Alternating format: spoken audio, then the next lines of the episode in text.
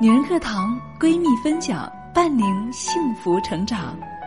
大家好，我是女人课堂学员青青草原闺蜜家园，伴您幸福成长。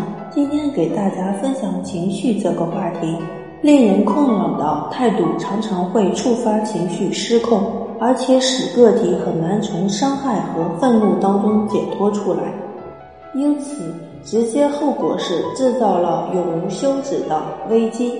情绪泛滥的人们经常会被失控的恐惧淹没，这种人无法正常的听取意见或头脑清晰的进行回应，只能以原始态度反应。他们只希望事情停止，或者想逃跑，有时候还想反击。情绪泛滥其实是一种自我保持在情绪完全失控的时候，个体的情绪太强烈，观点的太狭隘。思维太混乱，根本无法听进他人意见或用理性解决问题。有些人不容易进入泛滥状态，他们对愤怒和情绪的承受力比较强；而有些人只要别人提出轻微的批评，就会触发情绪泛滥。泛滥的生理特征是心率高于平静时的水平，在静止状态，女性的心跳大约是每分钟八十二次。而男性大约是七十二次。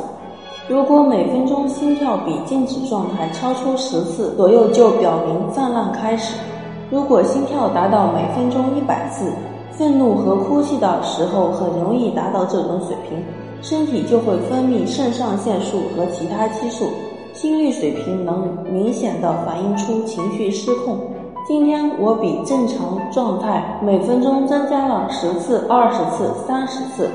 肌肉紧张，呼吸变得困难，有害情绪就泛滥成灾，恐惧和愤怒吸引而来，让人无处可逃，个体感到永远都无法复原。如果人能及时的明白情绪的控制来源与自我调节，在要情绪失控前，用暗示的方法告诉自己：我的情绪来源于自己和别人无关。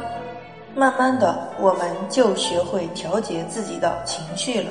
我的分享就到这里，谢谢大家。